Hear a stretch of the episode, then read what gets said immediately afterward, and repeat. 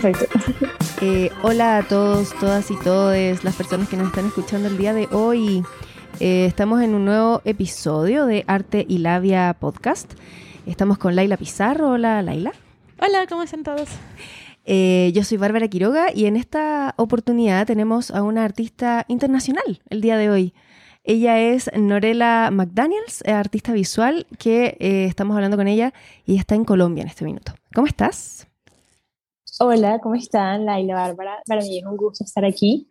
Es chévere, bueno, que a pesar de la distancia podamos conectarnos y poder hacer este tipo de espacios tan chéveres. Sí, sí. Muchas gracias. Muchas gracias por estar acá. Sí, muchas gracias. Yo quiero decir un poco más, a Norela la, la, conocí hace una semana más o menos a través de, de, un programa de mensajería donde hay artistas cripto y gente que habla de esta cosa cripto. Y, y bueno, y ella le preguntamos quién quería estar en el podcast y ella dijo yo, yo, yo, y aquí está. Y, revisando tu Instagram, así, me, me encantan, me gustó mucho lo que estás haciendo. Y vamos al tiro de lo que estábamos hablando antes de empezar el podcast. Las cabezas cortadas. Así como de inmediato, porque estaba viendo eso y, una obra que estás que estás en el piso y está la chica con la cabeza cortada y la bandera y después, y, y, si, y si, no lo menciona, yo no, yo no conecto, entonces ahora sí veo las cabezas cortadas. ¿Por qué las cabezas cortadas? Sí. bueno, esto más allá de, de ser algo pues que es muy identificativo en mis obras, realmente tiene como un significado muy profundo. Resulta que es muy, mi manifiesto eh, como artista es que yo arranco cabezas para llegar directamente al corazón. ¿Por qué digo esto? Eh, la cabeza suele significar mucho como el ego de las personas. Todos tenemos un ego y muchas veces ese ego no nos permite hacer una introspección y no nos permite, por ende, entonces mejorar como personas. Y yo, en general, con mis obras siempre hago ciertas críticas, pero que son siempre en pos de mejorar. Entonces, yo quito la cabeza y es como un acceso directo a los corazones mm que logra sensibilizar y logra hacer que las personas puedan tener ese interés de mejorar, porque bueno, todos podemos estar en mejoramiento constante. Entonces, digamos que de ahí viene todo esto de, arrancar cabezas. Eh, también lo hago porque, bueno, cuando vemos una foto, ya sea un post en Instagram, una pintura, lo que sea, digamos que comenzamos a mirar la imagen desde la cabeza, desde ahí comienza a narrarse la historia. Entonces yo lo que hago es quitar esa cabeza, por lo que ya les conté y también lo que hago es colocar un elemento que desde ese elemento, desde ese significado, yo comienzo a contar todo lo que está diciendo la obra. Entonces, eh, por ejemplo, la que viste, que fue eh, la que coloqué en el perfil hace poco, que bueno, estaba hablando de pues, todo lo que está pasando en mi país, en Colombia. Esa fue una obra que hice performance en una protesta y en la cabeza tiene una bandera de Colombia que está rasgada y con sangre. Entonces, digamos que toda esa historia comienza desde ahí, desde ese elemento. Por eso es que arranco cabezas, no estoy loca, bueno, tal vez sí un poco, pero bueno, todo eso tiene una razón de ser y un significado en cada obra, significa algo.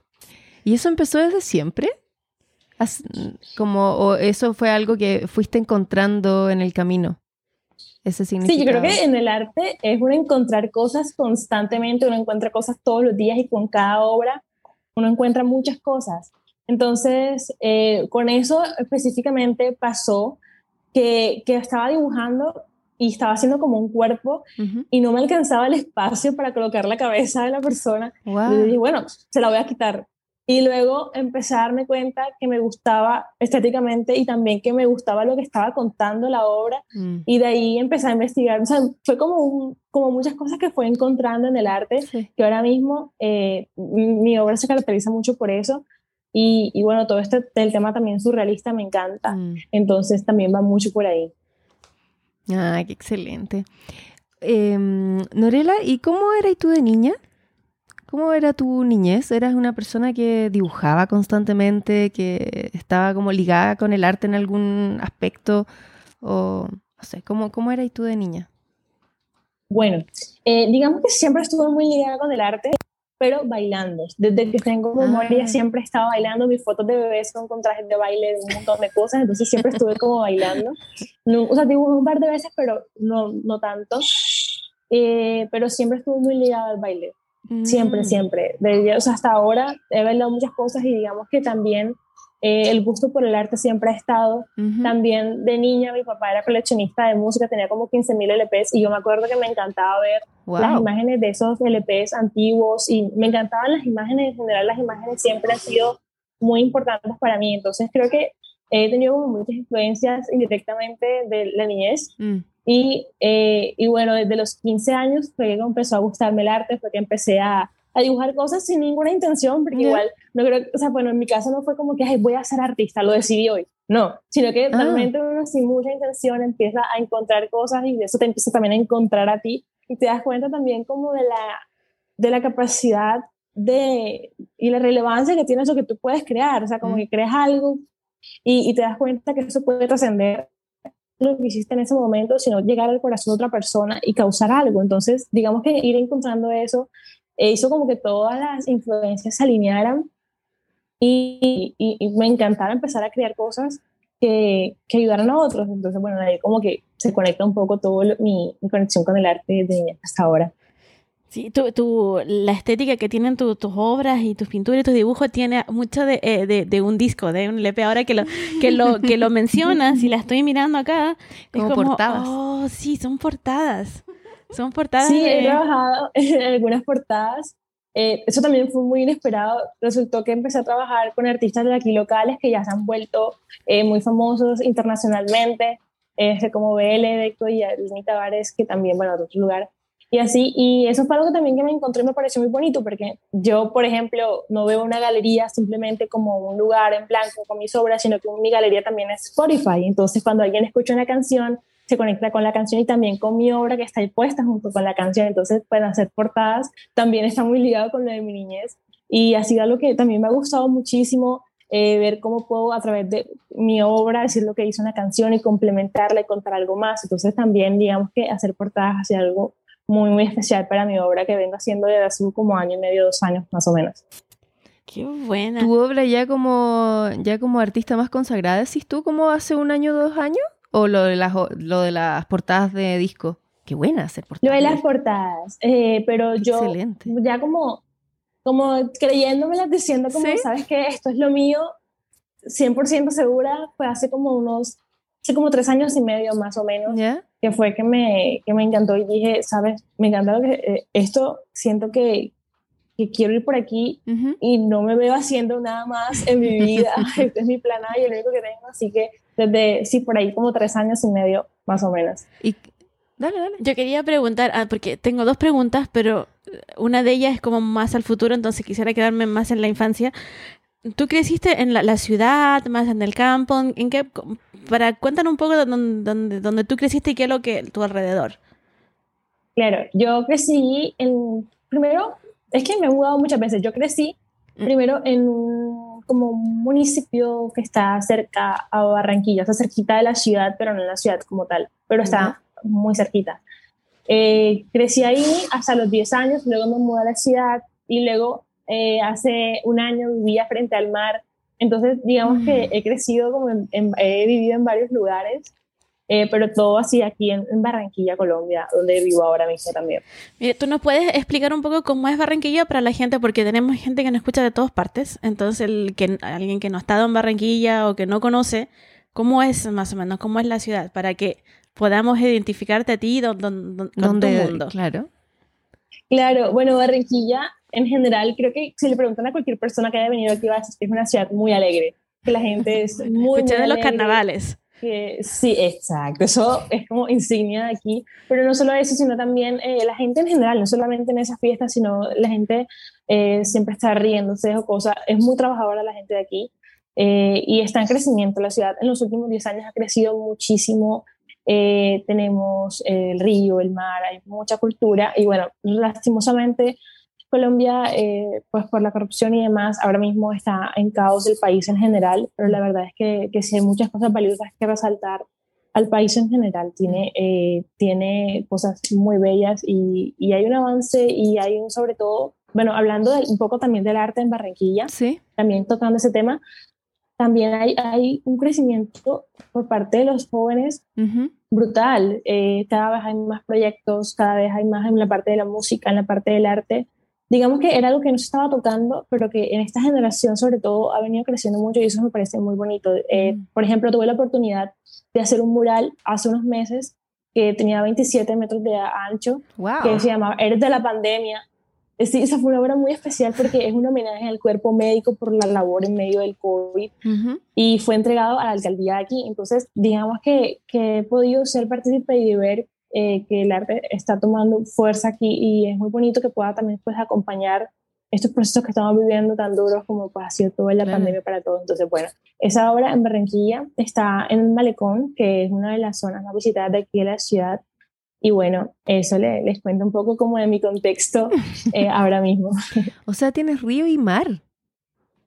Sí, exacto. Hay, todo es muy costero, caluroso, pero muy bonito. Qué agrado. Yo lo estoy buscando aquí en el mapa porque obviamente sabía de Barranquilla, pero no sabía en qué parte de Colombia quedaba. ¿Qué colores tenía? Entonces estoy viéndolo y está ahí, le muestra Bárbara. Ah, oh, mucho verde, qué exquisitez. Sí, qué genial. Bueno, eh, me encanta que, lo que digas que ahora es que está creciendo el, arte y la gente joven está, está haciendo cosas. A mí me gusta mucho eso, mm. porque empieza a cambiar y siento y tengo mucha, mucha fe en los artistas jóvenes, así de todo el mundo. Siento que ellos están trayendo algo nuevo sí. y, que, y que está bueno agarrarlo y, abrazar es, eso nuevo que están trayendo. Sí, pues la idea es lo que mueve, es como un motor, ¿no? Sí. Que va moviendo todo lo otro y sacando lo otro y poniendo, sí. Bueno, y mi segunda pregunta era si tú estudiaste arte o estudiaste otra cosa y si hubo, o sea, ¿qué, que cómo fue el cambio de dibujar para, para ti porque te gustaba a, a decir, no, voy esto lo voy a estudiar o, dijiste, no, esto lo voy a aprender yo sola? ¿Cómo, qué, qué es lo que es eso? Bueno, hay como varias cosas en esta historia de, de decidir ser artista. bueno, resulta que yo, eh, como por ahí 15, estaba en el colegio y me faltaban como año y medio para graduarme cuando me empezaba a gustar dibujar. Y yo sabía que quería ser artista, no tenía ni idea de cómo, no tenía un estilo, no tenía una obra, no tenía, o sea, no tenía absolutamente nada, pero yo sabía que quería ser artista. Yo dije, no sé cómo, no tengo ni idea de ni qué voy a hacer, pero yo quiero hacer arte. O sea, estaba, si algo yo tenía seguro en ese momento era que yo quería hacer arte, de cualquier manera. Entonces yo fui a mis papás y les dije, quiero estudiar arte. Y la respuesta de cualquier papá, eh, bueno, no, no cualquiera de papás muy, muy nice y que comprenden muchas cosas, pero bueno, los míos era como, ¿estás segura? Pero mira que puedes hacer otras cosas, que eso no te puede dar, mira que es muy complicado, y más en este lugar, no sé qué. Y yo dije, mm, no lo sé, yo suelo ser muy terca, pero esta vez como que le escuché y además que yo me había ganado una beca y tenía que, o sea, para estudiar arte no podía estudiarlo aquí, sino tenía que irme a la ciudad a estudiar artes. Entonces, 16 años, pánico, Mm. y decidí quedarme a estudiar diseño gráfico aquí en Barranquilla. Pero espera, espera, espera, espera, Sí, sí, bueno, resulta 16 que... 16 años, allá, allá entran a, deciden estudiar a los 16 años. ¿Qué, ¿Qué, carrera van a estudiar? Sí, exacto, porque es como el último año del colegio. ¿Salen antes que acá en Chile? Sí, acá a los, a los 17, 18 años. Bueno, por ahí. igual también hay gente de 18, 17, digamos. Bueno, yo tenía 16 en ese momento. Y bueno, total, que mi hermana estudiaba, estudia diseño gráfico, entonces ya ellos tenían como un panorama más claro del diseño, como que bueno, no estudias arte, pero mira, estudia diseño, que es parecido, puede ser creativa. Y bueno, en total, decidí estudiar diseño. Empecé, todo iba bien, pero habían cosas que chocaban conmigo porque yo dije, yo quiero estudiar arte. Y total, en la carrera eh, hubieron muchos conflictos internos, pero aprendí muchas cosas. Y de igual manera, yo en este momento agradezco, ya me gradué, y agradezco haberlo estudiado porque a pesar de que no es lo que yo quiero hacer, yo siento que igual todo ayuda para bien, no sé si me explico. Sí. Si, yo no hubiese, si yo no hubiese hecho eso, yo estaría ahora mismo donde estoy y yo ahora mismo amo mi arte y amo las cosas que he logrado, estoy muy agradecida con todas las cosas que he logrado hacer con mi arte, entonces pienso como que si me hubiese ido a estudiar arte quizás no estaría arrancando cabezas, entonces digamos que agradezco igual todo el proceso, todas las cosas que aprendí, las personas que conocí, eh, estudiando diseño, que igual muchas cosas eh, sí me ayudaron. Y también saber qué es lo que no quieres también es muy bueno para la vida. Entonces, mm. digamos que sí fue una experiencia en general. Igual, digamos que yo soy muy ñoña cuando algo me gusta, entonces aparte de la universidad siempre estaba preguntando a la persona cuando tenía la oportunidad de ir a congresos, de viajar a otras ciudades a, a charlas y demás, siempre estaba como preguntando a otras personas indagando, escuchando podcasts, soy muy fan de los podcasts. Entonces, siempre estaba como escuchando y, y, siempre como nutriéndome de otras personas que, que me gustaba su trabajo, que me gustaba cómo estaba moviendo y también de ahí aprendí muchísimo también, como de la, de la búsqueda personal también. Claro. Como que viajaste en, en todo el, O sea, siempre te, te, quedaste en tu lado de, de, querer ser artista, pues no te nunca saliste de ahí, pues. Era sí, sí, tenía una pelea constante con los profesores porque decían como, bueno, tienes que hacer un display publicitario. Llegaba yo con una escultura de un niño sin cabeza con un carrusel encima. Los profesores, bueno, está bien, te lo voy a valer. yo, gracias. Pero siempre hubo como eso, siempre intentaba como salirme por los lados para crear una obra de cualquier manera. Entonces, bueno, fue eso. Eh, hubieron quienes me amaban, quienes me odiaban, todo, pero bueno, aquí estamos. ¿Y después trabajaste como diseñadora gráfica? Hasta, no sé, ¿trabajas en eso? ¿O después como que saliste y fue? Y no, nunca hiciste nada. Yo me gradué, yo me gradué eh, el, ahorita en marzo, este año, me gradué.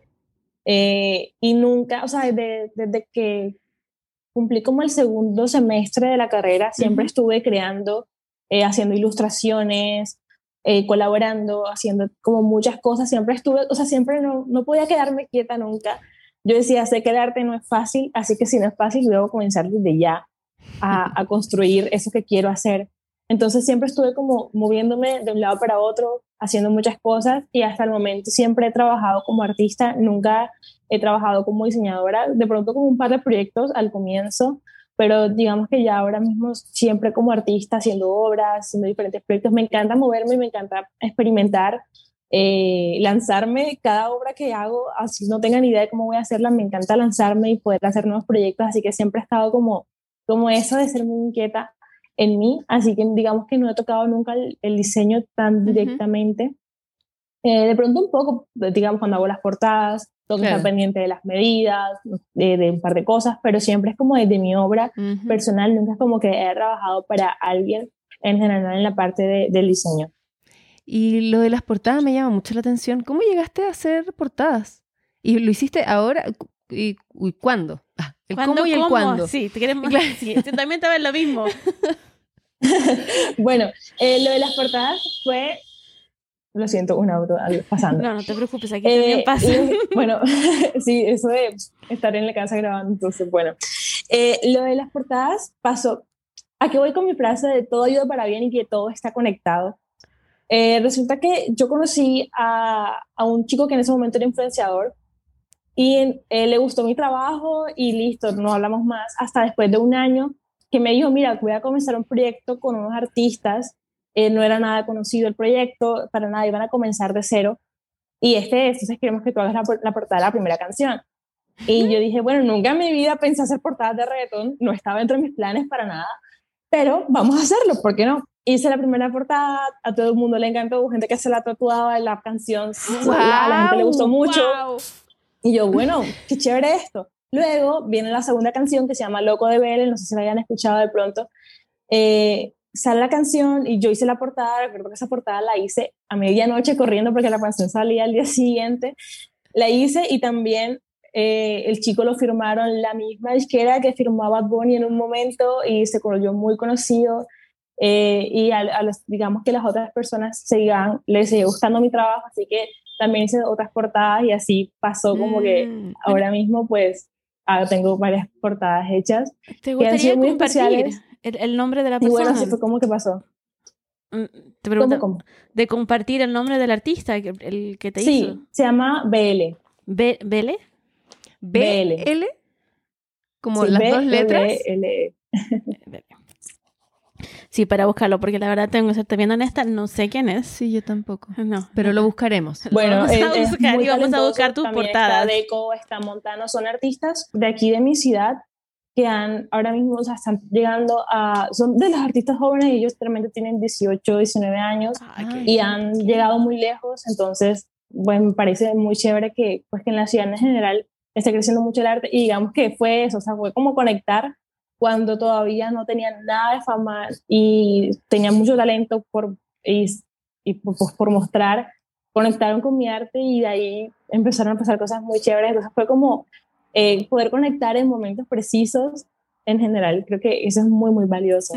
Oye, ¿y qué te pasó así en, en, en lo interno cuando gente te estaba, se estaba tatuando tu trabajo? O sea, Sí, qué heavy eso. Así como, porque uno, uno como artista dice, voy a hacer esto, voy a hacer la obra, pero nunca te imaginas que alguien se vaya a tatuar lo que tú hiciste. A mí es emocionante para mí. No, me parece muy bonito, la verdad, que alguien diga como, me siento tan identificado con esto, o me gusta tanto que quiero hacerlo mío, que quiero hacerlo parte de mi vida. Y sabes que esto de tatuar también lo asocio con con apropiarse de la obra, ¿sabes? No solamente las personas que se lo tatúan, sino quienes la, la ascienden, porque en este momento que estamos viviendo, la gente va a mil haciendo scroll en el celular o pasan mirando rápido todo, y cuando alguien se detiene 10 segundos a mirar tu obra, a conectarse con ella, para mí esos son 10 segundos valiosísimos, porque casi nadie se toma ese tiempo en este momento que estamos viviendo, porque todo va tan rápido. Entonces, para mí, con que alguien conecte, pasó una vez que una chica me, vio y me abrazó llorando y dijo, una obra tuya me ayudó a mí a tomar una decisión que necesitaba y la tengo puesta en el fondo de mi celular y me recuerda siempre que tengo que ser mejor. Y yo, wow. O sea, eso para mí, junto con lo de tatuarse, está muy ligado porque es como, qué hermoso que algo que yo hice desde mi experiencia, desde sanar yo algo que tenía que sanar, logró conectar con alguien más para ayudarlo también a sanar. Ese ciclo mm. me apasiona, me encanta y creo que es lo que me inspira a crear siempre, el, poder que tiene el arte de trascender, de no solamente ser una imagen bonita ya, sino que logra impactar a quien la ve y, logra causar muchas más cosas y desprende muchas más cosas. Entonces, eso, pues digamos que está muy ligado como que cuando alguien se la tatúa, cuando alguien se apropia de ellos, es hermoso. Oye, ¿y tus, tus padres, o sea, tu mamá, tu papá, qué dicen? Porque quería que estudiaras diseño para que tuvieras un trabajo y lo estudiaste, pero estás trabajando de artista ¿Qué te dicen? ¿Qué sienten ellos de, de, de, todo esto? Bueno, eh, mi mamá es mi fan número uno. Ella, ella comparte todas mis cosas, ella está súper orgullosa. Ella se toma fotos con mis sobres. Mi mamá es súper fan. Yo no vivo con ella ahora mismo, yo vivo con mi hermana y mi mejor amiga. Eh, pero sí, es súper fan. Mía, mi fan número uno es mi mamá. Eh, y bueno, mi papá tiene Alzheimer, entonces digamos que no, no como que es muy consciente en estos momentos, pero eh, hace unos meses me pasó algo muy bonito cuando todavía vivía con ellos. Y es que yo estaba pintando y se me acercó, cogió el cuadro y me dijo, tienes mucho talento, nunca había visto nada como lo que tú haces.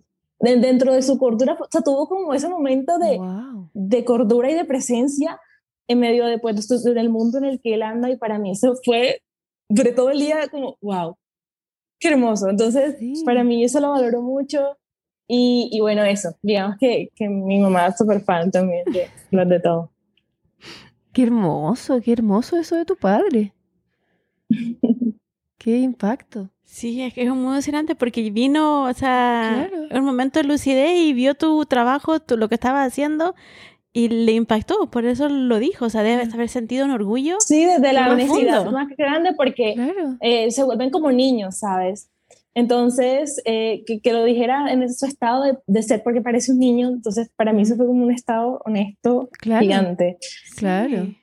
Nada más bueno, y hablando de eso, también eh, les cuento un poquito, eh, esto de ser como niño para mí también es como algo muy importante en mi arte. No sé si hay segundos manifiestos, pero, pero creo que es segundo de algo también muy importante en mi arte y es que esa frase de sean como niños marca también mucho mi obra. No sé si, bueno, pueden ver en la mayoría de los, de los cuerpos de las personas que corto la cabeza, eh, son, están basados en niños. Los trajecitos, los que, trajes que yo siempre suelo usar, están basadas en, en vestiduras de niños antiguos porque me parece también muy importante eso del aprender y desaprender que les hablaba al comienzo de poder ser mejores.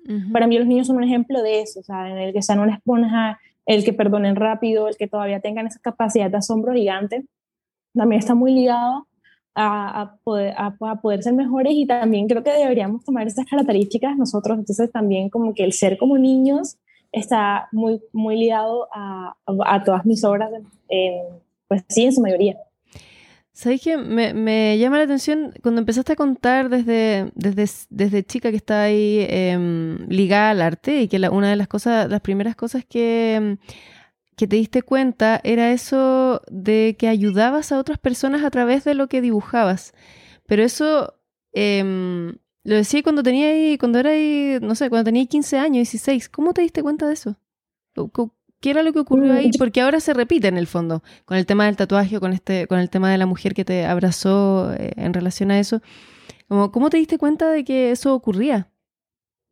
Bueno, yo creo que las redes son algo muy importante en este momento eh, y creo que por ahí fue que empecé a darme cuenta de eso, porque, bueno, empecé sin ninguna intención también a, a subir mis obras a mi Instagram y, y ahí fue que empezó como ese feedback, se generó Mm. ese feedback que pues yo no lo esperaba, simplemente los estaba subiendo pues porque sí, como hay una foto que estoy dibujando, esto dibujé hoy y empezó ese feedback inesperado que me llegaba un mensaje de, oye, esto me encantó, significa esto y esto, ¿verdad? Wow, me encanta, puedo usarlo. wow". Y entonces eso, digamos que ese feedback que se empezó a generar en redes, me empecé a dar cuenta de, de eso que podías hacer el arte Mm. más allá de, de, pues, del estético, de que causara conmigo. Entonces ahí fue que comenzó eh, eso a través de, de las redes de Instagram sobre todo. Claro, era, era desde tu experiencia en el fondo. Eso era lo Sí, que, lo que exacto. tú- Claro, como que al final eh, lo, que, lo que va eh, liando tu arte o lo que va inspirando tu, tu arte finalmente es tu propia forma de mm, experienciar la vida, las cosas que te han pasado y tratando como Total. a través del arte de sanar, ¿crees tú? Sí, yo creo que eso está muy ligado porque, bueno, yo en general creo que los artistas, bueno, todas las obras que hacemos son de alguna manera autorretratos porque es nuestra visión de la vida, de algún tema, de cualquier cosa. Y yo en mi, en mi caso, yo no puedo desligar lo que yo soy de mi arte, ¿sabes? Siento que es- está muy compenetrado, muy unido y mi arte está basado en cosas que a mí me han sucedido, en las Mm. veces que me han roto el corazón, en las veces que me he decepcionado de mí misma, en las veces que era fallado, que he aprendido, todas esas cosas que he pasado a lo largo de mi vida, eh, siempre yo, lo, lo que me pasa, el, el proceso general que vivo, es como la crisis, estoy mal, y lo que hago en ese momento es como escribir toda la situación y ese después se vuelve el concepto de la obra que creo. Entonces yo, esas palabras que, que dije en el momento que estaba mal, eh, o en el que alguien estaba mal también, o, o que se me vienen esos pensamientos, lo escribo y luego hago como una especie de traducción, escribo esas palabras y luego busco elementos que narran esas palabras y luego las paso a, a una composición que termina siendo la obra. Entonces, digamos que, que la experiencia personal, eh, emocional también sobre todo, está muy ligada a las obras, a crear. Para, para mí es muy valioso eso porque digamos que es un poco ser vulnerable, es un poco ser un libro abierto, eh, de, de, publicar, eh, me siento mal hace poco, eh, hice algo que nunca había hecho, que era en medio de la crisis, crear, nunca había hecho, simplemente como creaba después y hace poco estaba, tenía un poco de ansiedad eh, y en ese momento mientras estaba llorando me puse a pintar y grabé todo y, y lo subí y pensando, ¿quién sube un video llorando? No era eso, no. Pero el ser vulnerable hace que los otros puedan sentir cierta confianza en tu arte y sentir lo transparente que es. Para mí eso es muy importante. Yo siempre he pensado que mi técnica es la honestidad porque yo no tengo como una manera eh, especial o mística de hacer las cosas, sino que para mí lo más importante es que esto esté transmitiendo un mensaje transparente y honesto porque la honestidad es lo que en verdad va a conectar corazones. Entonces, y busco siempre que en mi obra pueda mostrarse lo que yo soy tal cual, con errores, eh, con matices, con cambios, todo siempre pueda mostrarse en mi obra y que pueda reflejar eso. Y de hecho me ha pasado que yo veo obras de hace eh, tanto tiempo y veo a la Norela de ese momento. Y no es algo intencional, sino que es algo que se da orgánicamente por inercia que, que, te muestra. Que eso también me lleva un poco a pensar un poco de lo del estilo, que siempre es como una presión que te ponen cuando comienzas en esto del arte, que no, la gente tiene que ver tu trabajo y tiene que saber que eres tú. Y hay una sí. presión gigante que todos sentimos que, que yo me martirizaba al comienzo por eso, pero luego entendí que todos los seres humanos somos únicos y que cuando tú eres honesto con tu trabajo, esa unicidad que tú tienes va a pasarse por inercia a tu trabajo y va a hacer que sea único. Entonces, eso me, me encanta, poder ser lo más transparente posible con mi obra, por mí, porque me siento paz cuando es así y también por las personas que pueden identificarse con ella, que, que a la final se están identificando con mi corazón, con mis emociones. ¿Y qué te pareció la obra que hiciste? ¿Quedaste feliz? Como ¿Qué ocurrió? ¿Qué ocurrió después? Sí, ah, eso, fue, ya, como que te descargaste le, así. Sí, sí, o sea, pinté y me senté y fue como, se fue. O se había ido la ansiedad, había quedado en la obra y era algo totalmente diferente a todo lo que yo había hecho antes. Eso te iba a preguntar. no, quedó totalmente distinto porque lo hice, no sé, como en 10 minutos, 15 minutos, eh, tiré pintura, fue algo, o sea, se notaba que era yo, pero se notaba que era otra yo. No, sé si me explico, como que era una obra totalmente diferente, pero que estaba narrando el momento tal cual. Entonces, me encantó cómo quedó y me encantó sobre todo lo, eh, porque, o sea, para mí en estos casos cuando se crea en un momento en específico, la obra no fue lo que quedó en el lienzo, la obra fue toda la situación, ¿sabes? Como el proceso del arte abstracto, exacto, el, el, proceso de tirar la pintura en el arte abstracto, de, de por ejemplo, este, eh, este creador de arte abstracto, que ahora yo soy muy despistada. bueno, igual, este, el, ¿Mm? Nosotros también despistadas. Pollock. Pollock. Ah, oh, Pollock. sí, sí, Pollock que venía y él tenía unos zapatos específicos para pintar. Entonces venía, se los ponía, colocaba el lienzo y tiraba la pintura de cierta manera. Entonces, el acto de pintar se convierte en la obra en sí. Entonces, para en esa obra en específico, la obra, o sea, el lienzo no fue la obra, fue el cómo yo creé la obra. Para mí, o sea, en esa en específico fue como así. Qué genial, lo encuentro, lo encuentro, lo encuentro genial, lo encuentro bacanísimo que, que, que estés experimentando eso, algo, algo diferente, de, de, poder expresarte en el momento, en lo que te está pasando y plasmarlo en, en, la tela o en un papel, es algo totalmente diferente, pero siempre va a seguir siendo tú. Entonces, encuentro que eso es, es, es lo mejor que le pueda pasar a un artista, así pero, o sea, empezar a trabajar sin, sin preocuparte de la composición, sin preocuparte de que, de que si se va a secar, de la otra capa, de, ni nada, sino que e, e, eres, eres tú el artista con, con los materiales. Y, y la hiciste en unos 15 minutos y eso me parece aún mejor porque es como, es lo que hay, e, esto, esto soy yo en este momento. Qué hermoso. Lo encuentro genial. Y, ese, y, es, y entonces es primera vez que lo hace así. Todas las otras veces eh, es, como, es un proceso súper particular, además, según lo que veo. Como que tiene, tiene pasos muy delimitados.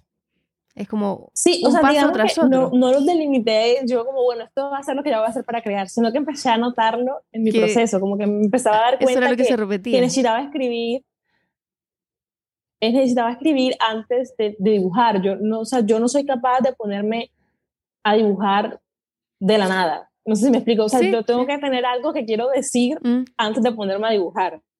Porque para mí el arte es un medio para comunicar un mensaje, entonces necesito tener ese mensaje que voy a comunicar, que voy a, transmitir. El arte es como un puente. Entonces, eso que voy a pasar por el puente, me gusta tenerlo como escrito. Obviamente, durante el proceso se adjuntan otras cosas, eh, pueden cambiar cosas, pueden evolucionar, pueden, muchas cosas pueden pasar, pero hacemos a tener como, como el comienzo de ese mensaje claro, escrito, para empezar entonces ya el proceso de, yo lo veo como traducción, de hecho, esto de la traducción lo empecé a ver así, porque he hecho varias veces como obras de arte en vivo, en donde hay, por ejemplo, un evento, una persona eh, hablando, y durante el, el, mismo momento en el que la persona va hablando, yo cojo esa información, la traduzco a la imagen y hago la ilustración, y cuando la persona termina yo termino de dibujar, y la ilustración está diciendo todo lo que la persona dijo. Entonces, son momentos de segundos en que tengo que traducir la palabra a la imagen y, y, eso empecé a verlo así como que es así tal cual como cuando alguien está hablando en otro idioma y las otras personas no lo entienden, entonces la persona habla y luego la otra persona,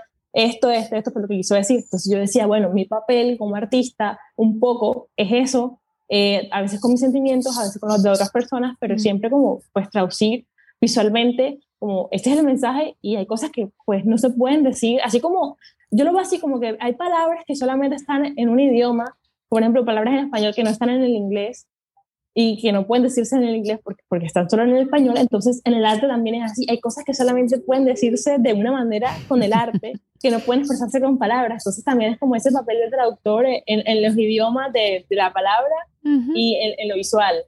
Me parece fascinante lo que hace. A mí también, estoy casi como en- Increíble. que lo estoy escuchando Está detenidamente y, y- Está buenísimo. y es, como, es verdad, como la traducción, Nu- nunca me lo hubiese planteado de esa manera. Es alucinante. ¿Y cómo, eh, cu- por favor, cuéntame más acerca de esa traducción de personas que están hablando? ¿Cómo, cómo es eso? ¿Cómo, ¿Hablando qué? Sí, eso también pasó Claro. eh, inesperadamente. o sea, pasó que con la alcaldía de aquí estaban haciendo unos eventos y decían como que queremos meter un poco de arte, pero no sabemos qué hacer. Y yo dije, bueno, yo puedo ir como dibujando lo que ellos van diciendo. Sí, perfecto. Mira, cada uno, cada speaker eran tres speakers y cada uno iba a hablar 20 minutos seguidos, o sea, era una hora seguida. Entonces se supone que cuando ellos terminen de hablar, tú explicas lo que dibujaste. Yo, ¿ah? Y me lo dijeron cuando llegué al evento.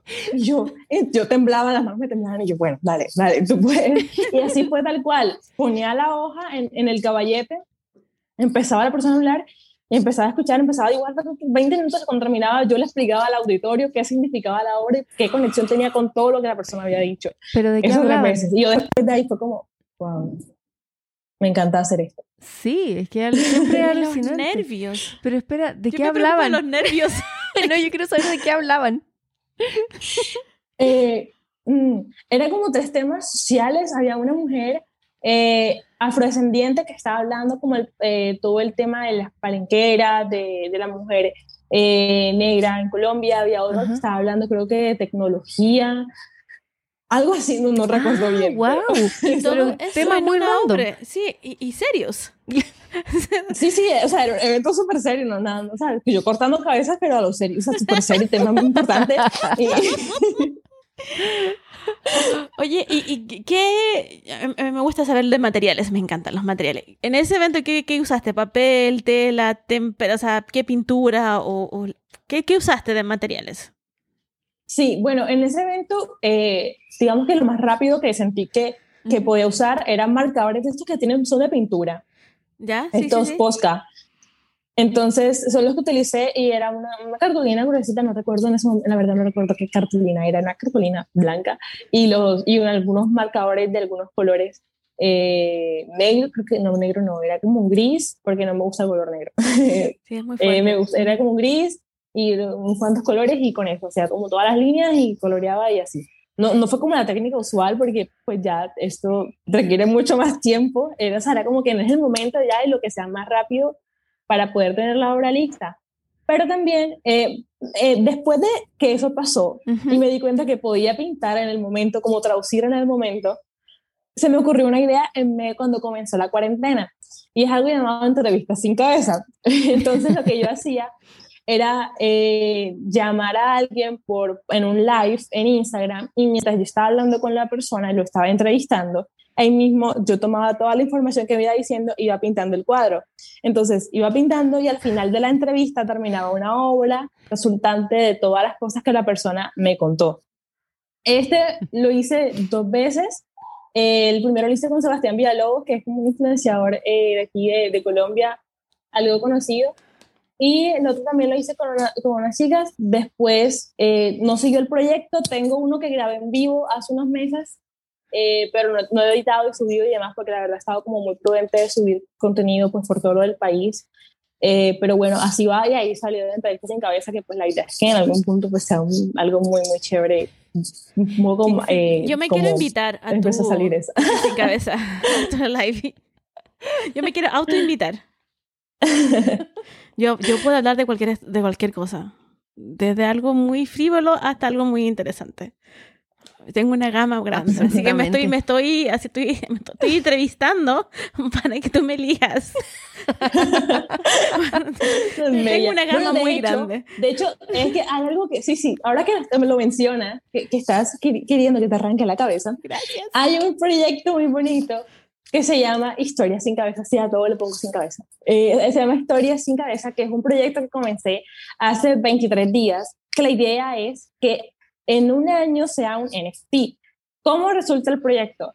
En la plataforma de TikTok, yo, él se llama así, arroba Historias sin cabeza, yo estoy dibujando a una persona diariamente. Entonces, en los comentarios de los videos, la gente escribe, mira, yo soy así, eh, tengo miedo de esto, me gusta esto, y con lo que ellos me dicen, yo lo traduzco a un dibujo y todo, cada dibujo de cada persona está todo puesto en una misma obra que va a ser una gran obra, que va a tener cientos de historias sin cabeza en, ese, en esa gran obra. Es ahora mismo tiene unos dos, tres días pausada porque he estado pausada, o sea, por el paro de aquí, quise como, o sea, hacer simbólicamente también del paro con esa obra, entonces ya luego el, dentro de, no sé, días, eh, no sé cuándo ya, pues digamos que se mejora un poco la situación, planeo continuar, así que ustedes si quieren ser parte de esta gran obra pueden comentar en el TikTok, en algún video, ahí, ahí dice como que video día, eh, día tal, día tal, y, y, ahí están todos los días que han pasado, donde las historias de diferentes personas, eh, hay un chico que era campesino, otra chica que tenía ansiedad, otra chica que era bailarina, o sea, digamos que estoy como recolectando diferentes historias y les idea que esta obra sea una obra súper diversa, llena de historias, llena de, eh, de, de miedos de gente, de alegrías de personas, de todo, y que cuente muchas historias y que al final eh, sea un NFT. Entonces, eso, ese proyecto ustedes pueden comentar para que les arranque la cabeza en la obra. Yo feliz. y hablando, de, ahora que lo mencionas, los de los NFT, los NFT, porque ahí lo conocimos como de, de, de ese grupo. Uh, ¿Cómo llegaste a, a ser una, una, o sea, una artista visual, ilustradora, traductora? a, a, los NFT. ¿Qué, ¿Cómo llegaste a eso y, y qué estás haciendo en, en, en, la plataforma esta? Sí, bueno, yo comencé porque primero eh, varias personas eh, con las que trabajaba las portadas, alguna, un chico eh, de Big Liga, Cristóbal, él me empezó a comentar como no mira, ¿sabes qué es esto los NFT? Yo, ¿qué? ¿Qué es eso? ¿Cómo así que, por qué criptomoneda van a comprar arte? ¿Para qué? No tenía ni idea de nada, pero luego otra persona se me acercó y me preguntó, yo dije, bueno, ¿esto qué es? Y así empecé como a investigar, a preguntar, eh, me empecé a buscar en YouTube videos de todo, luego empecé en Clubhouse, entré a Cripto Cosita, empecé a hablar con Cristian, con Ángela, con con Clementina, entonces ya ahí fue como entré al grupo y empecé a un poco más a, a, conocer sobre todo esto y luego me enamoré, fue como, wow, por fin voy a poder eh, tener como pues esa, esa certificación de que esta obra digital es mía, o sea, eso para mí fue algo genial porque yo ahora mismo estoy haciendo muchas obras físicas, pero lo digital me encanta eh, y también he trabajado mucho, entonces siempre yo me preguntaba eso, ¿cómo puedo hacer que esta obra mía eh, pueda certificar yo que es mía o puedo venderla digitalmente? Entonces eso me, me encantó de una, eh, ñoña que soy, empecé a preguntar, a ver, a averiguar. Y ya ahora mismo, hace como una semana, de hecho, inauguré mi, mi galería en OpenSea. Eh, ahí está, hay, eh, hay cuatro eh, colecciones con sus obras y bueno, ahí pueden eh, ir a mirar. Se llama también Dorela McDaniels, el perfil en OpenSea. Hasta ahora todavía no he vendido mi primer NFT, la verdad, como te digo, no he hecho como mucha promoción de nada porque pues he sido como muy respetuosa con lo del paro, pero sí, eh, bueno, eso, ese es mi perfil en, en OpenSea. Buena. Sí, igual, o sea, lo que yo, es que cuando te metes en el tema de los NFT es como que te, eh, como en inglés se dice rabbit hole, que te metes en un hoyo, un hoyo, un hoyo, un hoyo y no termina nunca. Y, es un mundo nuevo, totalmente. totalmente. Y, y, te agarra y, te, y no te suelta. A mí, a mí también me tiene así como muy me, me, tiene muy amarrada. Y, y, y, y, con el tiempo, bueno, es algo que yo lo venía viendo de mucho tiempo en el tema digital, pero nunca me había metido en él. Y ahora estoy como así a full. Estoy como aprendiendo mucho. Me estoy sintiendo como muy inteligente últimamente. de tanta información. Sí, uno empieza sin saber nada, uno empieza sintiendo como un niño de 5 años, como así que éter, como así que el gas, como sí. no empiezas sin tener ni idea de nada, ya después uno va entendiendo, ya después uno es quien le explica a otras personas como no, mira, esto es esto. Así significa esto. No, tal cual. máximo. No, pero es tal cual, porque yo también me vi 20 videos de YouTube y no entendía nada. Como, como al 25, al 30 ya empecé a entender. Y después me pregunté y es como, ah, es que esto es así, como que ya, ya, ya, ya. Hay un magíster ahí. Sí, ya uno pasa de una niñita chiquitita como, ¿qué pasó? Y después está como, oh, yo soy experto. Después de como dos o tres meses de estar ahí metido. Oye, sé que me, me quedó eh, dando vuelta el, el, la obra que quería hacer, que estáis haciendo. Me parece fascinante. En verdad, me, me siento muy sorprendida de cómo has, cómo ¿Cómo diriges tu arte? Es, demasiado, me, me, parece muy innovador como, y muy refrescante porque tiene, me, me, encanta que tenga todo tanto sentido. Eso me, me alucina, como que todo lo que estáis haciendo tiene un trasfondo y que en verdad para ti el, lo que tú haces eh, es en una base así absoluta de, de, transmitir un mensaje, porque no siempre es así. O sea, claro, todo artista lo que hace es hacer y transmitir eh, cosas o mensajes o, o, no sé, sus emociones. Pero en ti es como que estuviera eso eh, mucho más arraigado y, más ordenado. Insisto con que tiene como una especie de orden, pero sé que es parte del proceso tuyo natural que se dio así. Pero como, como que es como que estuviera muy eh, organizado y eso me hace, o sea, no sé, lo encuentro bacán. Encuentro que es muy, bacán significa muy, muy bueno. acá en Chile. Sí, sí, acá también decimos bacano. Ah, ¿cómo dicen allá? Sí, sí. Bacano, sí. Ah, bacano, acá es bacán sin el la O. Ok, ok. Pero ya, pero, se entiende, perfecto. Pero sí, sí, perfecto. Sí, me parece, me parece fascinante, en verdad. Y ahora, y esto que, que, estáis haciendo con el NFT es alucinante, porque además estáis mezclando eh, historia y, compartiendo con más personas, que también es algo que, que es característico. Eh, según lo que, o sea, todo lo que nos han contado, tiene mucho que ver con los otros tu, tu obra. Inevitablemente. O sea, creo que eso que, estamos viviendo ahora por el COVID, como que esa, esa lejanía, siento que de alguna manera poder escuchar y dejar ese espacio ahí a las personas a que cuenten su historia, eh, da cierta conexión muy bonita cuando alguien se da cuenta como que, ay, vamos a arrancar una cabeza hoy, se emociona mucho y me parece muy bonito eh, eso, ¿sabes? Como que a pesar de, pues, de todo lo lejano, eh, se, puede, se puede dar esa cercanía a través del arte, me parece muy valioso. Y bueno, con respecto a lo que decías, sí, o sea, para mí el, el transmitir un mensaje es, es como lo más importante en mi obra, más allá de, de todo, más allá del estético. Y siento que está muy ligado a, a mí de nuevo, ¿sabes? Porque, o sea, yo, mi vida siempre me ha importado que, que tenga un propósito. O sea, como que para mí yo estoy aquí para hacer luz. E independientemente hagarte o no hagarte, mi, mi, mi, intención es que con mi vida yo pueda hacer luz para otras personas. Entonces, de nuevo, se está traduciendo a mi arte así. Eh, yo creo mucho en Dios, entonces para mí es como, como que la idea es que cada uno de nosotros pueda hacer un pedacito de cielo aquí, ¿sabes? Como que poder ser luz para otros, poder ser eh, guía cuando alguien necesite, ayuda, porque al final todo lo bueno que tú das se te regresa. Entonces, intento que, que, mi arte pueda ser un reflejo de eso, como que es mi manera de, de vivir. Obviamente tengo muchos errores, defectos y las embarro con la gente y soy muy despistada y no contestar a la gente en WhatsApp y, y lo siento mucho pero, pero sí, como que intento eso. Y, y mi arte pues como que lo, lo refleja. Sí, absolutamente. Rela, te quería preguntar porque, o sea, sabemos todo lo que está pasando en Colombia y, y, no puedo dejar de no preguntarte, porque tu arte también tiene que ver con las emociones y con lo que estás viviendo tú y lo que está viviendo la, la gente. ¿Cómo, ¿Cómo, lo estás pasando? ¿Cómo, ¿Qué estás haciendo en este momento con, con todo lo que está sucediendo ahí? Bueno, les cuento, eh, no ha sido fácil, la verdad, o sea, ha sido una situación muy compleja. Eh, el país está viviendo un pánico en general.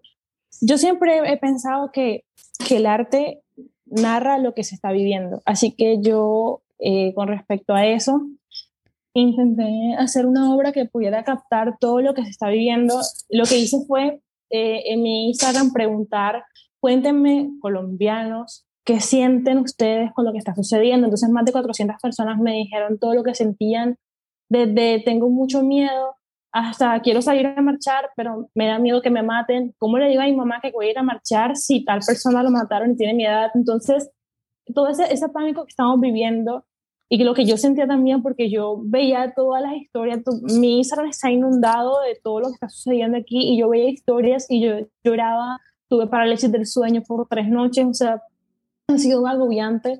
Yo dije, no, tengo que sacarlo, tengo que poner una obra. Entonces lo que hice fue eso, le preguntaba a más de 400 personas, yo creo que una historia, eh, con una cajita de preguntas y personas me contestaron todo lo que sentían. Y con esa información hice la obra. La obra la hice en menos de 24 horas. O sea, fue como un, compré un lienzo de 2 metros por 2 metros y pinté la obra que se llama Colombia sin cabeza. y habla sobre eso, sobre eh, todo lo que está viviendo el país eh, con los asesinatos, con la corrupción.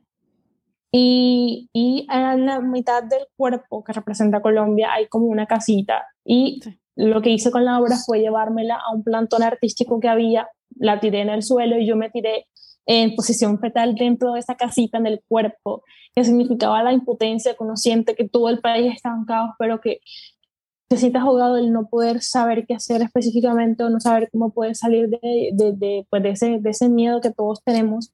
Entonces, esa obra fue como algo muy, muy importante eh, para mí hacerla, ya como que era mi, mi aporte desde lo que hago, desde lo que soy al país. Y bueno, eso lo de apoyar en, en general a todo con todo lo que se está viviendo. ¿Cuál fue la recepción del, de la gente que estaba ahí contigo cuando estabas haciendo, estabas en, la forma fetal en, en, la casita, dentro del cuerpo, que es, que es Colombia? ¿Cómo reaccionaron la gente alrededor tuyo? No, la gente se, o sea, primero fue como, ¿qué? Porque pues sí, no, no, es tan normal que alguien venga y estaban como haciendo creo que una obra de teatro, a unos metros, luego la gente se volteó y pasó algo muy bonito porque mi hermana empezó a, a, narrar lo que yo quería decir con la obra. Entonces ella empezó a contar lo que la obra significaba. Entonces la gente empezó, a acercó a hacer videos, a tomar fotos. Eh, mucha gente me dijo que, que, o sea, que lograron sentir la, la, emoción y que se sintieron muy identificados con esa emoción que yo estaba transmitiendo ahí, con el miedo, que fue muy bonito como ver eso, que de alguna manera pues se sintieron muy, muy identificados. Así que la obra fue muy bello. Yo tenía miedo, o sea, les confieso, yo tenía miedo y yo no decía hasta cinco minutos antes de salir que sí iba a ir 100% porque tenía mucho miedo de, de, que pasara algo malo. Mi mamá me dijo, por favor, vaya. Pero bueno, yo me escribí mis datos en el brazo, me grabé un video de cómo iba eh, saliendo y pues gracias a Dios no pasó eh, nada, todo estuvo en paz. Pero bueno, eh, ese fue como lo de la obra y tuvo una recepción muy, muy bella. Y había más personas. O sea, era como la idea era una era como una especie de manifestación artística en ese momento. Sí, o sea, había muchos estudiantes, más que todo, ah, los marchantes eran muchísimos estudiantes. Eh, había, creo que, un chico pintando, había otras personas haciendo como una obra de teatro, habían personas con instrumentos, muchas personas con instrumentos, cantando. Entonces mm. fue como todo un ambiente eh, artístico en ese momento.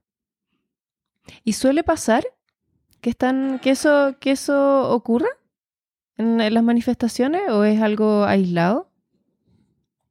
No realmente, o sea, de pronto lo de pintar y lo del teatro no tanto, no lo he visto tanto, pero todo lo del el llevar tambores y música, ir bailando, sí es muy común. Realmente las manifestaciones son muchos jóvenes eh, con la mejor intención, con instrumentos, con pancartas, caminando, pero bueno, hay infiltrados que son los que hacen los daños y que causan eh, pues que se vean como manifestaciones violentas que realmente no lo son, sino que son esas personas infiltradas, esos pocos que hace que pues se vea que pareciera que es para toda la manifestación, pero realmente no, la gente baila y toca eh, música eh, autóctona de aquí y así. Mm. Sí, nosotros lo identificamos plenamente con todo lo que estás diciendo. Bárbara y yo nos miramos y estamos como... Sí, no, no, es una historia que se repite. Sí. ¿Qué, y en este momento está, tú decías que están en paro, no están manifestándose, están todo el mundo en paro en, sus casas. No, no, hoy eh, sí hay, manifestaciones, todos estos días ha habido manifestaciones eh, y estamos en, en paro ahora mismo. No, paro indefinido, no sabemos hasta cuándo. Pero, y bueno. ¿Paro, ¿Paro a qué le llamas? ¿Como de no ir a trabajar? ¿A eso se refiere? como paro ¿Qué, qué es paro? Paro es, es, digamos que la gente dice, si se detiene a, a marchar. Entonces, eh, por ejemplo, universidades ya han dicho que están detenidas las clases. Ah, ya. Eh, eh, también algunos trabajos también se detienen y así, o sea, están, digamos que en diferentes áreas están deteniéndose para protestar y para manifestarse por lo, pues, por lo, todo lo que está pasando con el gobierno. ¿Y, ¿Y, ustedes en qué etapa estaban en relación a la pandemia? ¿Estaban en, en, algunos lugares, había cuarentena? ¿Estaban todos en sus casas? ¿O cómo era? Estábamos justamente en el pico más alto, así que se juntaron las ah, dos crisis en el país porque estamos, no estamos en cuarentena total, pero estamos con eh, pico y cédula, o sea, como que se alternan números pares e impares para salir y los fines de semana son totalmente encerrados. Entonces, eh, mm. digamos que se están juntando eh, el pico alto que hay con el COVID y todo lo que está pasando con el gobierno, así que Espera, el país está un poquito en llamas, sí. sí.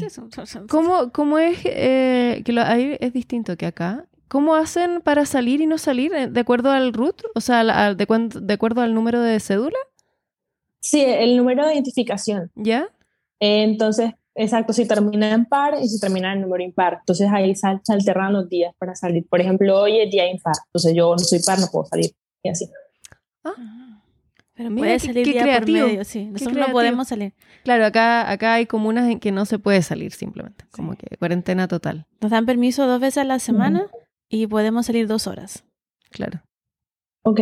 Pero los que están en, cuaren- en cuarentena total y los otros pueden salir todos los días y no el fin de semana. Claro, acá se separa como en fases, Sí. como que depende en qué fase está cada comuna, que acá se llama comuna, allá parece que se llama municipio. Em, es, es como va funcionando y cuántos permisos tienes y eso. Se siente encerrada y, y igual. Claro. que te tienen controlada. Wow. Bueno, nada, mucha fuerza para allá. Sí, mucha fuerza. Y, y nosotros Amor a todos. lo hemos vivido justo antes de la, de la, de la, De la de pandemia. la pandemia. Entonces, como que lo vemos y es como un déjà vu para nosotros. Estamos mirándolo y es como, yo he visto eso antes. Claro. Lo, lo hemos Sí, sentido lo hemos vivido. creo que se siente muy identificada con la situación Sí. porque todos, digamos, hemos sido víctimas de la corrupción. Entonces, Sí. Sí, sí, sí. Mira, pa- pa- y pas- pasemos a algo más entretenido de, de esto, porque la vida sigue y, y bueno, y hay que tener energía. ¿Qué tomaste de desayuno hoy? Queremos saber eso. ¿Qué desayuno se toma en Colombia? Y tengo que decir, antes que menciones, mi desayuno favorito son los colombianos. Queremos saber qué tomaste de desayuno. bueno, eh, yo aquí confesando, ¿no? yo no sé cocinar, yo soy un desastre, yo si fuera por mí, eh, como siempre atún o pastas o ramen, y ya, o sea, yo no soy un desastre cocinando. Eh, ahora vivo con mi hermana, ya no vivo sola, entonces ella hizo, son bollos, no sé si conozcan, son los bollos Sí, que son sí. como eh, masa Ajá. eh, de maíz, bueno, esos bollos envueltos también le llaman, y con unos, como un sofrito de verduras con salchichas. En la Eso mañana. fue lo que desayuné, sí, en la mañana. Qué rico, es como un almuerzo acá. Es genial, es lo mejor Sí. que hay en la vida. ¡Qué rico! Sí, es lo mejor que hay en la vida. Mira, yo voy a contar nuestra historia. Eh, Cuando iba a la universidad no teníamos dinero. Y había, y nos teníamos, todo el día estaba en la universidad. Entonces uno comía un poco, desayuno chileno es pan con mantequilla y un té. Claro. Entonces como que no te, no, no- no te hace mucho. Y, y, y mi marido, bueno, mi novio en ese momento, encontró un restaurante colombiano. Que por un dólar y algo, tomábamos desayuno a las siete y media de la mañana. Qué máximo. Y era, era un montón de comida Ay, y rico, comías muy rico, con un chocolate caliente, un café. ¿Y no te daba hambre hasta las 3? ¡Ay, qué máximo! Era excelente, era rico y te ahorrabas dinero porque comías con un dólar. ¿Cuánto era el desayuno? Un dólar 75, pero eran 2 dólares con el, con el chocolate caliente. Era una. Era como Qué genial. Sí, está hablando mi marido ahí que se es que escucha. la comida es muy, muy rica. Sí, La- y la comida cuando es descubrí que, que comían comida para el desayuno y, Claro, y comida, quedé comida. enamorada. ¡Ay, qué exquisitez! Ya, pero que máximo entonces. Y en general así son tus desayunos. Sí, a veces son, no sé, empanadas, a veces que sí como un poco más sano. Eh, entonces depende Ajá, ajá. también. Un poco como del día, del mood, eh, lo que sea. ¿Y te tom- tomas café, chocolate, té? Sí, café, eh, café, no tomo leche, entonces hago como un café con una crema no láctea y me encanta el cereal. Yo cuando vivía sola desayunaba cereal todos los días, Ah. todos los días, los dos días, y de pronto como unos, unos huevos y así eso. Me encantan los pancakes también, entonces también desayuno muchos pancakes. Muy bien, estupendo. ¿Y ves series o películas? Bueno, eh, sí y no. O sea, antes no veía para nada ¿Ya? y comencé como a ver series y películas cuando comenzó la cuarentena con el COVID, pues Ah. ya yo no que iba a hacer, pero yo, yo era esa persona que estaba de un lado para otro todo el tiempo y casi nunca me, me sentaba como a ver algo. Ahora sí, eh, la verdad no me gustan eh, las cosas de, de miedo, terror, ni, ni que me perturben porque yo soy muy sensible, soy muchísimo, muy, muy sensible y muy perceptiva a las cosas, entonces... eh, digamos que me puedo tensionar, o sea, en las películas de amor termino yo entusada, como, ay, quiero un amor, o con las películas de termino, termino aterrorizada, que no duermo tres días, entonces eh, soy, trato, trato de cuidar lo que veo porque sé cómo soy, me conozco. Muy bien. Eh, entonces sí me gusta mucho como, como eso, las películas que, que me inspiran, Ujú. me encantan, o sea, como que, no, no tanto la superación, sino que, que, que tienen factores que, que, que me gustan, eh, también las películas que tengan que ver con arte, me encantan, soy súper ñoña en eso, pero sí que tengan que ver con arte, eh, que tengan que ver de pronto con algo histórico del arte, me fascinan. Eh, por ejemplo, o que tengan eh, visualmente, que sean muy bien construidas, por ejemplo, Wes Anderson, que todo tiene la misma Ah, paleta de colores para la toda la amamos. película y está construido simétricamente, eso me, me encanta demasiado. De hecho, me vi una película, mi película que la vi hace unos meses, pero se convirtió en mi película favorita de todas, que se llama Pieles. Si no la han visto, véansela. Eh, es un, todo un mundo surrealista que es un poco brusco y confl- de conflictivo al ver, pero Ya. está construido con colores pasteles y la narrativa es muy directa y me encantó. O sea, el personaje principal tiene un trasero en la cara y otro tiene, no tiene ojos, otro eh, tienen como miles de defectos, pero en conjunto toda la construcción de la película es muy bella y está contando algo, entonces me encantó. Oh, Esa wow. es como mi tipo de película que es estéticamente bonita y también que, pues, no que todo sea color de rosa, obvio, ¿no? Pero sí que, que no me deje inquieta al final. Sí, tanto. entiendo, no sé si me explico. La Sí, encontré. te- Pieles. te entiendo perfecto, me pasa muy parecido. Ah, wow. Uy, qué interesante eso. Bien, la veremos. Sí, es que, que, que- disculpe, quedé- no, Dame la, encontré y me quedé mirándola. Me quedé mirándola. Me parece el silencio. Me distraigo fácilmente. ¿Y en este momento estás viendo alguna serie o una película o nada? O... No, en ese momento, no. Realmente no estaba viendo nada por ahora. Mm, no, No. la verdad no. Porque es que he estado, en, los últimos, en las últimas semanas, estuve, me mudé hace como una semana, Ah. estaba viviendo en otro lugar que no le costaba mucho y ese un mismo día eh, mi mejor amiga dijo como que, oigan, mudémonos hoy. Y mi mamá dijo, bueno, mudémonos hoy. Sí, mudémonos y empacamos y nos mudamos y todo el mismo día corrimos y ahí fue como empezar a organizar, eh, luego empezó a pasar lo del paro aquí y en estos días, o sea, hoy me tuve, sentí que tenía que desconectarme, entonces hoy estuve como toda la mañana lejos del celular, pero los días que han pasado yo estuve absorbida por Instagram compartiendo Mm. información, eh, preguntando cosas aquí y acá, entonces estuve como muy absorbida sí. que no, no daba ni para ver series ni para como intentar distraerme, entonces ya eh, pues ya estoy como un poco más tranquila con eso, pero sí duré días que estaba como al 100% con, pues, con toda la situación, entonces no estoy viendo nada ahora mismo, eh, pero sí, eso. Está bien. Se entiende, absolutamente. Sí, ¿Te entiende? Absolutamente. Oye, y voy a seguir preguntando qué te gusta. Música. ¿Te gusta algún tipo de música? ¿Algún Sí, favorito? me encanta la música, amo bailar, es como eh, mi hobby favorito. Antes lo tomaba muy en serio, les dije, siempre he bailado y desde los Mm. 13 años hasta los por ahí 17 bailé breakdance, hip hop, me tiraba en la cabeza, giraba de cabeza y me encantaba. Oh, ¡Qué máxima! Eh, todo eso. Pero, pero bueno, lo hacía todos los días y era muy importante para mí, pero me di cuenta que, que ya estaba como com- consumiendo mucho tiempo la universidad, el arte y también eh, bailar. Entonces dije como, bueno, no puedo hacer todo enseguida. Entonces dije, ¿qué me importa más? ¿El arte, o sea, lo que estoy creando visualmente o bailar? Y dije, no, la verdad es que crear visualmente es lo que quiero hacer siempre y el baile lo quiero algo que sea nada más para mí, algo muy personal, que no me importa si lo estoy haciendo bien, mal, si a otro le gusta o no le gusta, si le llega, que es algo muy mío. Entonces lo he tomado como algo así de ahí. Me encanta eh, el dancehall, el afro, el, el house, el hip hop, es como lo que más disfruto bailar. Me encanta la música, siempre ha sido como muy importante y, y sí está muy ligado a eso. Bueno, de hecho, con respecto, he intentado mezclarlo, he intentado como mezclarlo con mi arte. Un día me acuerdo en un evento que me dijeron como, eh, queremos que hagas como un abrebocas creativo, se llama Creative Mornings el evento, eh, y queremos que hagas como un abrebocas creativo con tu arte, haz lo que quieras. Y yo de, bueno, ¿qué hago? Entonces, lo que hice fue, yo tenía una escultura, hice una obra y tenía también la obra que había hecho. Eh, y yo dije, bueno, puedo, la, obra tenía como una, cabe, una, una cabeza de casita. Entonces yo lo que hice fue construir esa casita en la vida real, me la puse en la cabeza y hice un, hice un baile que significara lo mismo que yo quería contar con la obra.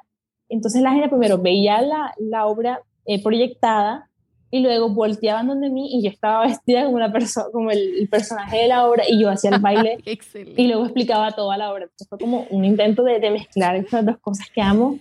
Sí, le he pensado un poco más de cómo puedo mezclarlo, no lo he hecho de nuevo porque sí, es, lo, lo siento un poco complejo, pero sí me, me encanta bailar, es como de las cosas que, que más amo, que más me libera. Y, y, que sí, como te digo, como que es algo muy personal, como que no, no espero que a alguien más le guste, sino que lo tengo algo muy, uh -huh. muy para mí. ¡Wow! Qué, ¡Qué, increíble! Como que cada vez eres más sorprendente. Sí. es que eres como que vives el arte del día a día, o sea, está dentro de ti, o sea, todo lo que haces tiene que ver con, con arte. Sí, qué maravilloso.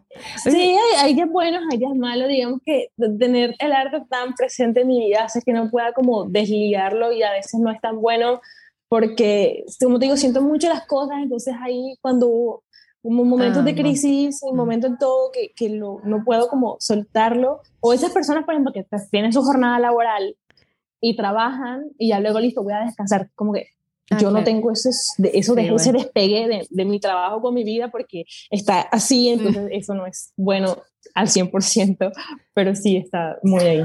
¿Y tú trabajas en, en, en tu casa o tienes un taller aparte, un estudio? Ahora mismo sí, eh, estamos viviendo eh, como dije, con mi hermana y mejor amiga. Antes tenía como, tenía como un apartamento y tenía toda la sala era mi taller y mi habitación, eh, pues aparte. Eh, ahora lo que tengo es que tengo acá todo como, eh, acá tengo mesas, materiales, caballete y tengo como mm. en otra habitación guardado ya todo lo que son pinturas y demás. Entonces trabajo como en dos espacios. A mí me encanta la luz, me encanta como sentir ahí. Entonces esta parte me encanta porque tiene como una ventana y entra el sol y demás. Entonces sí. aquí es donde estoy trabajando y tengo como parte para las pinturas y, y todo eso. Muy bien. O sea, habitación taller. Excelente. Sí, esto es como, realmente esto es como un salón. Ah, Entonces perdón. es un poco coworking porque pensaba, pensaba que era tu habitación. Como unas mesas. Ah, muy bien.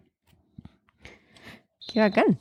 Te quería preguntar si tienes algún artista, artista que, que porque nos contabas que te gusta el, el surrealismo, algún artista en particular uh -huh. que te guste dentro de, de, de eso o, o, otro. Sí, eh, bueno, René Magritte me fascina, me fascina eh, todo, pues, siendo que es uno de los que, pues, que inició con el surrealismo me encanta y sobre todo el, eh, bueno, me pasó que, bueno, juntamente con el profesor que les conté que me pidió un display publicitario y aparecí con un niño con cabeza de carrusel, ese profesor me dijo, lo que tú haces es surrealismo pop. Y yo de, ¿ah? ¿Qué es eso? Pop. Y empecé a buscarlo y me di cuenta que el, mi arte estaba dentro de esa corriente eh, por la intención, sobre todo, eh, hay algo muy particular de esa corriente, que es que tú ves la obra, me parece algo muy inofensivo, muy bonito, pero si te quedas un poco más viendo te das cuenta que tiene un mensaje eh, mm. profundo, crudo. Y en mi obra pasa mucho eso. Y precisamente los colores pasteles, la forma que yo dibujo a los niños y tal, es muy del low brow, también se llama, o surrealismo pop. Eh, y ahí, me, digamos que toda esa corriente me fascina, me encanta. Eh, y, y, en general, eh, eso me, me, me gusta mucho. Y mm, tal cual me di cuenta que estaba en ella ya estando allá, como que no fue como que Ay, me, me, gusta esa corriente, voy a empezar a ir por ahí, claro. sino que ya estaba haciendo las obras y luego alguien me dijo y lo busqué y tal cual tenía como muchas características, es algo que lleva mucho tiempo, según eh, estuve como averiguando un poco ya luego, no tiene tanto tiempo. Eh, hay un artista que me fascina del low road que se llama Nicoleta Secoli, ¿Cómo? que también es muy así como Nicoleta Secoli. Me encanta su obra, eh, también tiene de colores pasteles, muy de, de, niños, hablando sobre situaciones y yo la encontré como, wow, me, me, fascina, sentí muy, mucha conexión de, de nuestra parte entre sí, pero también eh, hay muchos artistas que me encantan, eh, sobre todo por, por su forma de ver el arte Picasso, he leído sobre él, eh, me encanta cómo veía las imágenes, el hecho de que de decir, para que voy a replicar una imagen real, si, si, si, puedo contar cosas que no, no están en la realidad, pero que pueden transmitir más. Entonces, o sea, todo lo que, como él veía larga, porque él pintaba, él tenía las habilidades para pintar algo realista, ¿sabes? Entonces, el hecho de que él buscara crear su propia claro. narrativa, ya teniendo las habilidades para eso, me, me fascina. Siento mm. que es muy valioso. O sea, las personas que hacen realismo lo respeto mucho. Eh, pero siempre en, en, mi interés ha sido no hacer una obra que técnicamente esté muy perfectamente construida, y no, sino que mi interés siempre ha sido poder crear imágenes que estén contando algo de una manera distinta a la realidad, porque pues para eso tenemos una foto, entonces que me pueda contar algo diferente y que, y que o sea, está hablando, no todo el mundo lejano, está hablando de, de, aquí, de lo que estamos viviendo, pero como le, les decía, de, de, una forma que solamente el arte claro. eh, y de una construcción diferente que puede decirse o decirse algo de una manera, de otra manera, entonces eso me, me gusta mucho, eh, me gusta también estar estudiando sobre arte. Hay un podcast que se llama Hablemos Arte eh, de, de, Roberta Villarreal, se llama así. Y me encanta estar siempre porque siento que el, el, estudiar la historia del arte es un poco saber para dónde va el arte. Entonces me encanta poder ver cómo otras personas creaban en otros momentos, qué los inspiraba a hacer las cosas, cómo, sobre todo, cómo contaban su momento a través del arte, incluso sin saberlo, porque el arte siempre habla de su tiempo, los artistas siempre hablamos de, de lo que estamos viviendo, somos como, somos como reporteros de nuestros tiempos, entonces me encanta siempre ver cómo esas personas narraban su tiempo a través de lo que hacían, cómo lo hacían, eso siempre me, me, ha inspirado mucho. Me acuerdo que en la universidad, en mi clase de teoría del arte, yo las atesoraba y me quedaba como dos horas hablando después con el profesor, preguntándole cosas, el profesor como, sí, sí, es, me explicaba y, y yo súper cansona leyendo libros de historia del arte porque creo que, que más allá de ser solamente algo para el conocimiento, es algo que te nutre a ti como artista y que te... Es como, como si hablaras un poco con los artistas de ese momento y, y te ayudara a encontrar también tú en este momento preciso de la historia qué puedes ir haciendo tú también para estar narrando lo que vives. Entonces, me, me encanta eso. Excelente. No. ¿Qué, ¿Qué, te puedo decir? Sí. Está, fantástico lo que estáis diciendo. Sí, pues todo, todo, el, todo el sentido.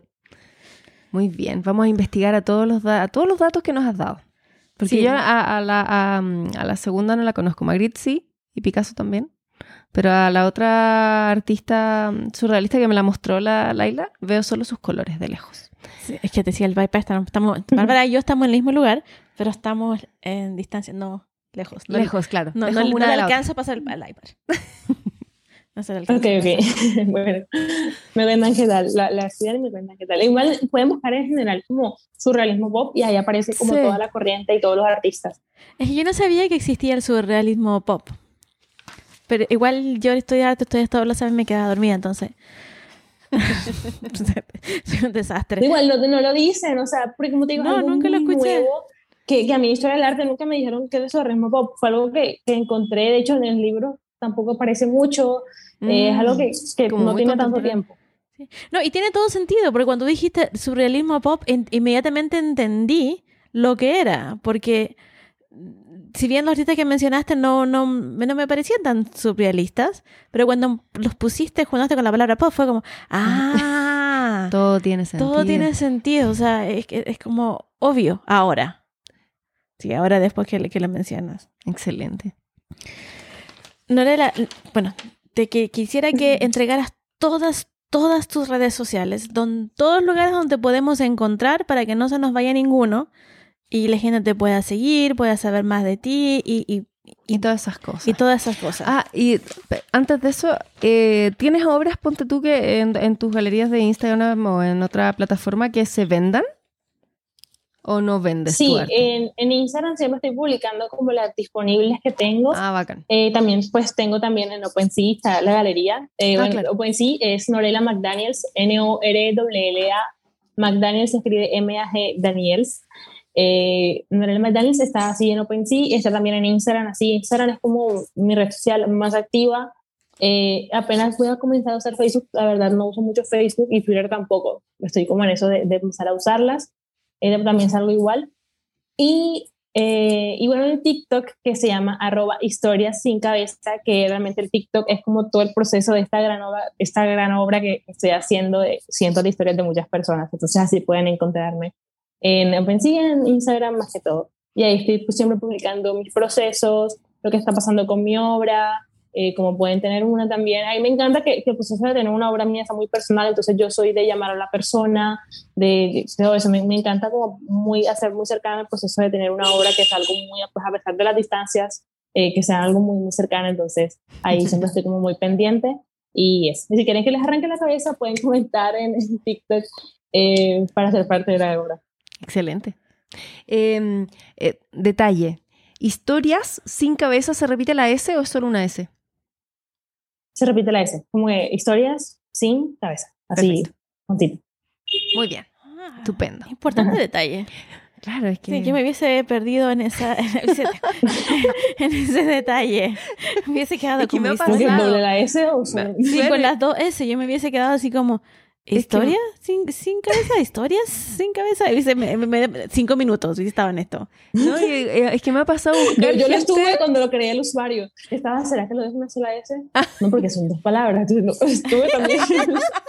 Hay toda una cosa detrás de Sí, hay hay que pensarlo bien. O, o historias o tiene una, una línea entre medio. O sea, es como las dos letras juntas. Bueno, yo puedo hablar media hora sobre esto. Entonces mejor dejémoslo hasta aquí. Bueno, muy bien. Eh, qué felicidad haberte contactado. Me siento como inspirada después de hablar contigo. wow. Es como, sí, me encantó. Muchas gracias. Muchas gracias por estar. Muchas gracias por haber aceptado la invitación eh, desde allá, tan lejos. Y hasta acá, así que muchas gracias. Muchas gracias por estar con nosotros. Sí, muchísimas gracias y, y, Mm. pucha, lo agradecemos un montón, un montón que, que así como ahora ya, bueno, al tiro, así inmediatamente lo hacemos. Entonces, esa, esa actitud a mí me encanta. Sí, A mí me encanta, así Muy que bien. muchísimas, muchísimas gracias y, y bueno, quiero mucha fuerza a todos ustedes Sí. y, y, y que sigan adelante y, y cuídense, cuídense mucho.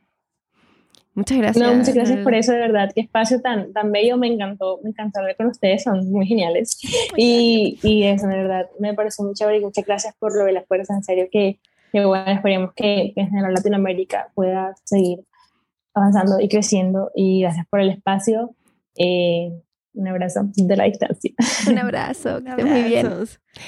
Eh, bueno, terminamos el capítulo del día de hoy. Fue muy bello el día de hoy.